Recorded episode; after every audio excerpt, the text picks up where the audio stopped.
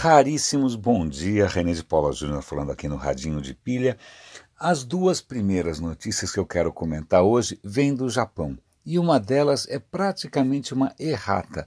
Na verdade, eu tinha interpretado mal uma notícia e tinha tirado uma série de conclusões que não, não fazem tanto sentido agora que eu sei um pouco mais da história.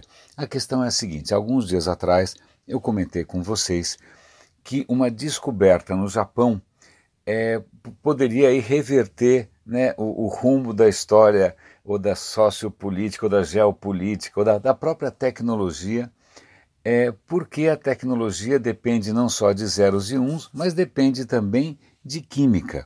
Né? Grande parte é, da, das, dos circuitos, das inovações que a gente tem nos nossos celulares e computadores dependem de um tipo muito específico é, de materiais chamados terras raras. Terras raras são elementos químicos que são realmente muito difíceis de se encontrar. Né? Eles estão, é, às vezes, em lugares que não são muito favoráveis. Parece que no Brasil nós temos depósitos de terras raras em reservas indígenas. Pronto, né? o que, que você faz com isso? É, você tem reservas gigantes de terras raras na China que obviamente sentou em cima e está transformando isso né, é, numa, numa, numa carta na manga é, em termos de geopolítica. Então, esse jogo das terras raras estava meio amarrado, a indústria tecnológica depende desses minerais, depende desses elementos químicos, e agora o Japão descobriu uma reserva tão grande que pode durar por séculos, por séculos, de várias coisas malucas, yttrium, aquelas coisas que que, que deixam os químicos excitadíssimos. Pois bem, eu tinha entendido que essa reserva ficava no, uh, no, no oceano do Japão, a uma distância bastante considerável da costa, e eu achei que fosse uma reserva submarina. Mas na verdade não, ela fica numa ilhota. Essa ilhota é praticamente uma montanha de lama é, que ainda é, é, território japonês, ainda faz parte de Tóquio, é, então ela está acima do nível da água. Então aquela minha preocupação dos caras revirando o subsolo né, oceânico é um pouco exagerada, mas de qualquer maneira fica aqui é, é, o comentário em cima dessa descoberta que é legal. Outra descoberta vinda do Japão é a seguinte: ontem, em vários noticiários, é, estavam reportando que descobriram uma maneira de você decompor um tipo de plástico especialmente é, é, complicado, que é o PET, que é o plástico que é usado em garrafinhas de água mineral tal. A gente produz essas garrafinhas aos bilhões, né? isso vai para o aterro, vai para os oceanos e demora centenas de anos para se decompor. Então, PET é realmente um problema, é uma dor de cabeça terrível em termos de, de, de poluição ambiental. E descobriram uma enzima capaz de acelerar a decomposição do PET. O que essa reportagem não contou, e é isso que eu vou compartilhar com vocês, é que a história é mais interessante ainda. Eles estavam vendo uma empresa de reciclagem no Japão, né, no Japão, e eles descobriram que ali, né, no, na, na, nos resíduos dessa usina, um tipo de micróbio é, evoluiu para conseguir digerir o PET.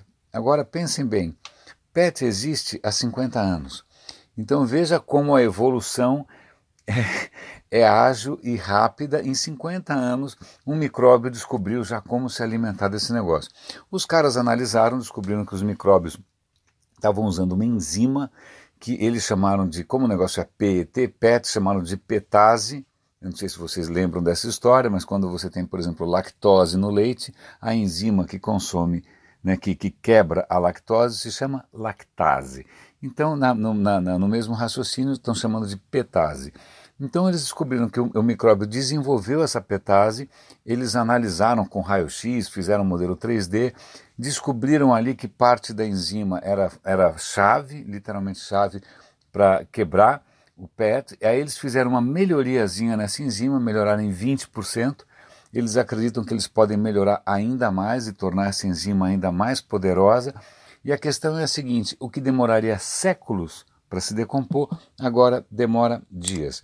É lógico que isso não é a salvação da lavoura, isso não resolve todos os problemas do, da poluição por plástico no mundo, mas já é alguma coisa que anima, porque é, aponta um caminho aí de, de facilitar ou de tornar mais viável a reciclagem ou processamento desse lixo que a gente gera sem parar. Tem mais uma coisa interessante aqui, dessa vez não é bug micróbio, é bug de verdade, que tem a ver com um tema que a gente é, sempre comenta aqui no Radinho, que é a internet das coisas. É, internet das coisas é um, é, virou né, meio jargão, virou meio palavra da moda tal, mas é um tema bastante abrangente que inclui coisas tão inócuas quanto uma câmera de segurança, aquela coisa que você usa para vigiar o bebê. Né? O que, que os caras estão percebendo? E um grupo de pesquisadores aqui fez uma prova de conceito, né, fez um ataque para demonstrar que é a seguinte: se você, você pode ter uma empresa com toda a segurança do mundo, a segurança vai ser tão ruim quanto o duelo mais fraco. Então, o que, que eles demonstram? Um ataque. Vocês já devem ter visto em algum vídeo no YouTube aqueles, eles chamam de máquina de Goldberg. É, é isso? É máquina de Goldberg? É, acho que é. Quando os caras fazem uma coisa que parece um efeito dominó, o cara solta uma bolinha, a bolinha derruba um bastão, o bastão derruba o balde, o balde vira uma roda, a roda acende uma lâmpada, e você fica 10 minutos ali vendo uma reação em cadeia, né? acho que chama Goldberg's Machine, se eu não me engano. Então, o que eles estão dizendo é o seguinte: é, se você tem uma empresa com, além de ter lá os servidores, roteadores, firewall, Diaba 4, tiver vários é, elementos de internet das coisas, como por exemplo uma câmera de segurança, você pode atacar usando um efeito dominó. O, o que eles fizeram foi, o, eles conseguiram, eles descobriram que uma das câmeras de segurança é, tinha uma vulnerabilidade conhecida, eles exploraram essa câmera de segurança, eles, a, eles hackearam, eles conseguiram dominar essa câmera de segurança dominar a ponto, inclusive, de enxergar o que a câmera de segurança estava vendo. Né? A partir da câmera de segurança, aí sim começa o efeito dominó. Eles conseguem é, fazer o caminho de volta para o roteador. Aí eles descobrem qual é o roteador. Aí, descobrindo qual é o roteador, eles descobrem que tem uma vulnerabilidade no roteador e fazem o que? Hackeiam o roteador. No que eles hackeiam o roteador, eles conseguem ter controle sobre a rede que está em torno desse roteador. Aí eles descobrem que tem um servidor de arquivos, mas servidor de arquivos tem senha. Ok, mas o que acontece? Essa câmera, em princípio, dá para enxergar lá a pessoa que está digitando a senha todo santo dia. A imagem pode não ser muito boa, mas pelo menos os caras já têm uma noção de qual é a senha, eles conseguem. Bom, e aí vai. Moral da história: é um efeito dominó. Você tem um aparelho sendo usado para hackear o próximo aparelho, que é usado para hackear o próximo aparelho.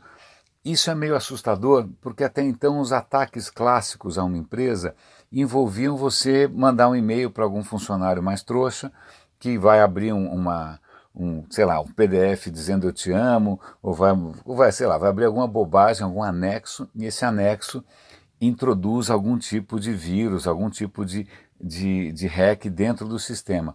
Pois bem, o ataque pela internet das coisas é um ataque que pode demorar mais tempo, é um ataque que requer muito mais força de vontade, mas que pode sim ser automatizado. Então, é a segurança de um ambiente inteiro vai ser a, a, segurança ou a falta de segurança do seu elemento mais fraco. Mais alguma coisa para comentar com vocês que eu acho que vale a pena aqui? Só uma coisa que uma descoberta interessante que eu não sabia.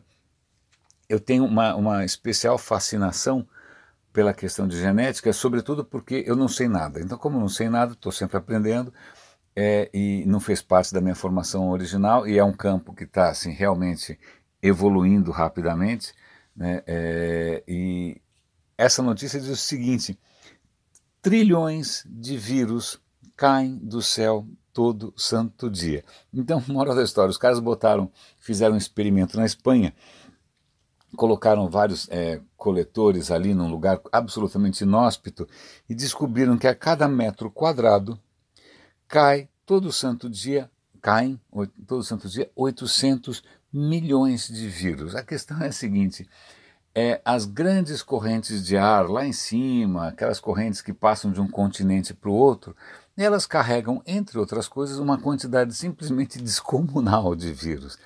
É, e é curioso é, a gente reconhecer que é, vírus são talvez a forma de vida, e vida entre aspas, mais abundante da Terra. Você tem vírus no ar, você tem vírus no mar, você tem vírus na Terra. Você pega uma colher de sopa do oceano, tem vírus para burro. A coisa curiosa é que vírus não é necessariamente vivo. Né? O vírus é um monte de código, né? um monte de código expresso em química, mas é um monte de código, ele não faz nada, né? até que ele encontra uma célula, uma bactéria, e aí ele usa essa bactéria para se reproduzir e fazer mais dele mesmo. É, é, um, é, é muito interessante é, a gente perceber o quanto é o código né, genético é abundante, cerca a gente de tudo quanto é lado, e aí vem aquelas questões, né? É, como que começou essa complexidade toda, até que ponto isso veio através de asteroides ou de meteoritos, etc e tal. Mas eu vou dar o link aqui porque eu fiquei bastante fascinado com essa abundância de vírus, não só no, na terra e no mar, mas também no ar. São as forças armadas aí do código genético. É, raríssimos. René de Paula Júnior falando aqui no, no Radinho de Pilha, espero que tenha valido a pena. Um grande abraço e até amanhã.